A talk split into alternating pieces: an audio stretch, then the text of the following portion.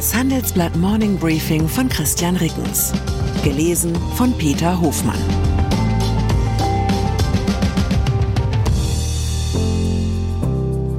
Guten Morgen allerseits. Heute ist Montag, der 11. Dezember, und das sind unsere Themen. Hängepartie. Ukraine-Hilfe in der Haushaltsschwebe. Gratwanderung. US-Elite-Unis im Antisemitismusfeuer. Hoffnungsträger. Mini-AKWs im Realitätscheck. Nach einer kurzen Unterbrechung geht es gleich weiter. Bleiben Sie dran. Die Welt steht vor gewaltigen Herausforderungen. Zum einen die Energiewende voranzutreiben und gleichzeitig den Klimawandel einzudämmen. Und auch der Energieträger Wasserstoff gewinnt weltweit immer mehr an Bedeutung. Doch wie geht es weiter? Erfahren Sie mehr auf dem Handelsblatt Wasserstoffgipfel 2024 am 12. und 13. Juni in Essen. Infos unter handelsblatt-wasserstoffgipfel.de. Mit dem Vorteilscode Wasserstoff 2024 erhalten Sie einen Rabatt von 15% auf die Tickets. Ukraine. Die Ukraine geht einem bitteren zweiten Kriegswinter entgegen. Die Offensive der ukrainischen Armee ist gescheitert. Alles deutet nun auf einen langen, blutigen Stellungskrieg hin, in dem entscheidend sein wird, wer länger durchhält. Doch während Russland seine Volkswirtschaft erfolgreich auf eine Kriegsökonomie umgestellt hat, bröckelt die westliche Unterstützung für die Ukraine, und zwar auf beiden Seiten des Atlantiks. In Brüssel blockiert Ungarns kremlnahe Ministerpräsident Viktor Orban die nächste Hilfstranche. In Washington stellen sich die Republikaner im US-Parlament quer. Um Bewegung in die Sache zu bringen, wird der ukrainische Präsident Volodymyr Zelensky am Dienstag seinen US-Amtskollegen Joe Biden im Weißen Haus besuchen und vor dem US-Senat sprechen.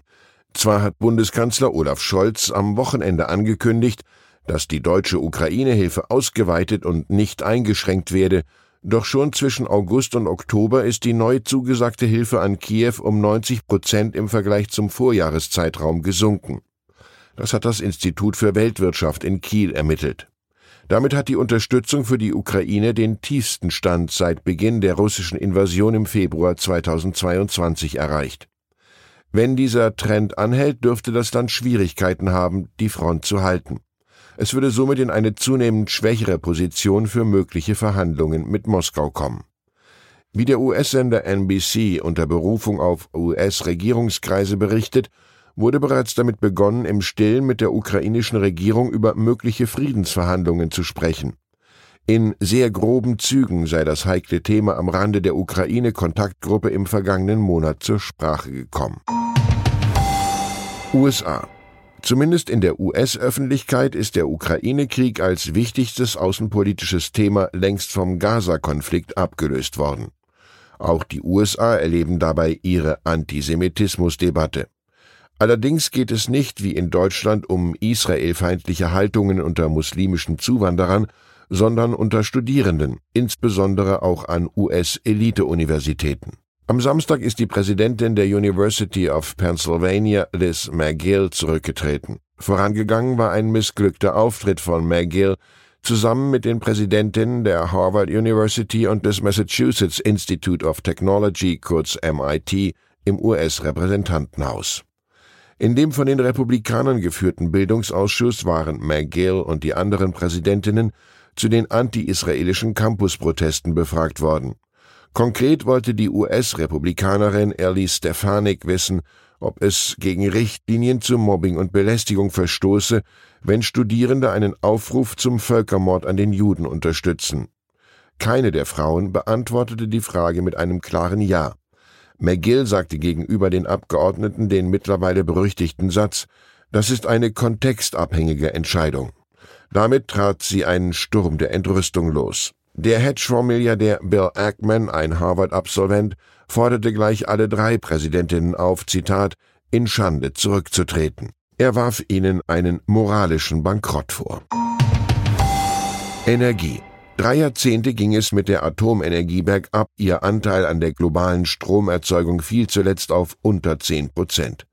Nun ist viel von einer Wiedergeburt als CO2-arme Stromquelle die Rede. Bei der UN-Klimakonferenz in Dubai gab eine Staatenallianz das Ziel aus, die Nuklearkapazitäten bis 2050 zu verdreifachen.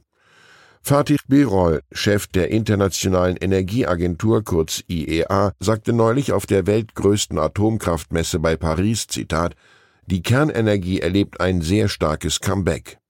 Großes Potenzial bescheinigte Birol dabei neuartigen Mini-Reaktoren, den Small Modular Reactors kurz SMR. Die Internationale Atomenergiebehörde zählt derzeit mehr als 80 SMR-Projekte in 18 Ländern. Energiekonzerne ebenso wie Start-ups wetten auf lukrative Geschäfte mit Mini-AKWs, die günstiger, flexibler und sicherer als konventionelle Atommeiler sein sollen.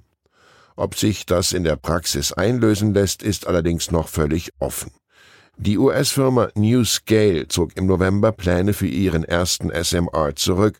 Teure Rohstoffe und hohe Zinsen hatten die Kosten so weit nach oben getrieben, dass sich der Bau nicht mehr lohnte. Krypto. Eignen sich Kryptowährungen wie Bitcoin als Anlageklasse für Privatanleger? Instinktiv würde ich immer sagen, Finger weg von dem Teufelszeug. Und mit dieser Einstellung befinde ich mich in der guten Gesellschaft von Menschen wie Warren Buffett. Aber nicht nur in Finanzfragen lohnt es sich, alte Gewissheiten regelmäßig zu hinterfragen, und genau das hat mein Kollege Frank Wiebe getan.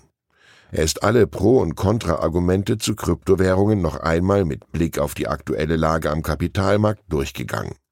Schließlich ließen sich mit Bitcoin in diesem Jahr erhebliche Kursgewinne erzielen. Ich habe am Ende der Lektüre meine Meinung in Bezug auf Kryptowährung nicht geändert, aber vielleicht ergeht Ihnen das ja anders. Bahn. Es gab mal Zeiten, da war die Bahncard ein Statussymbol.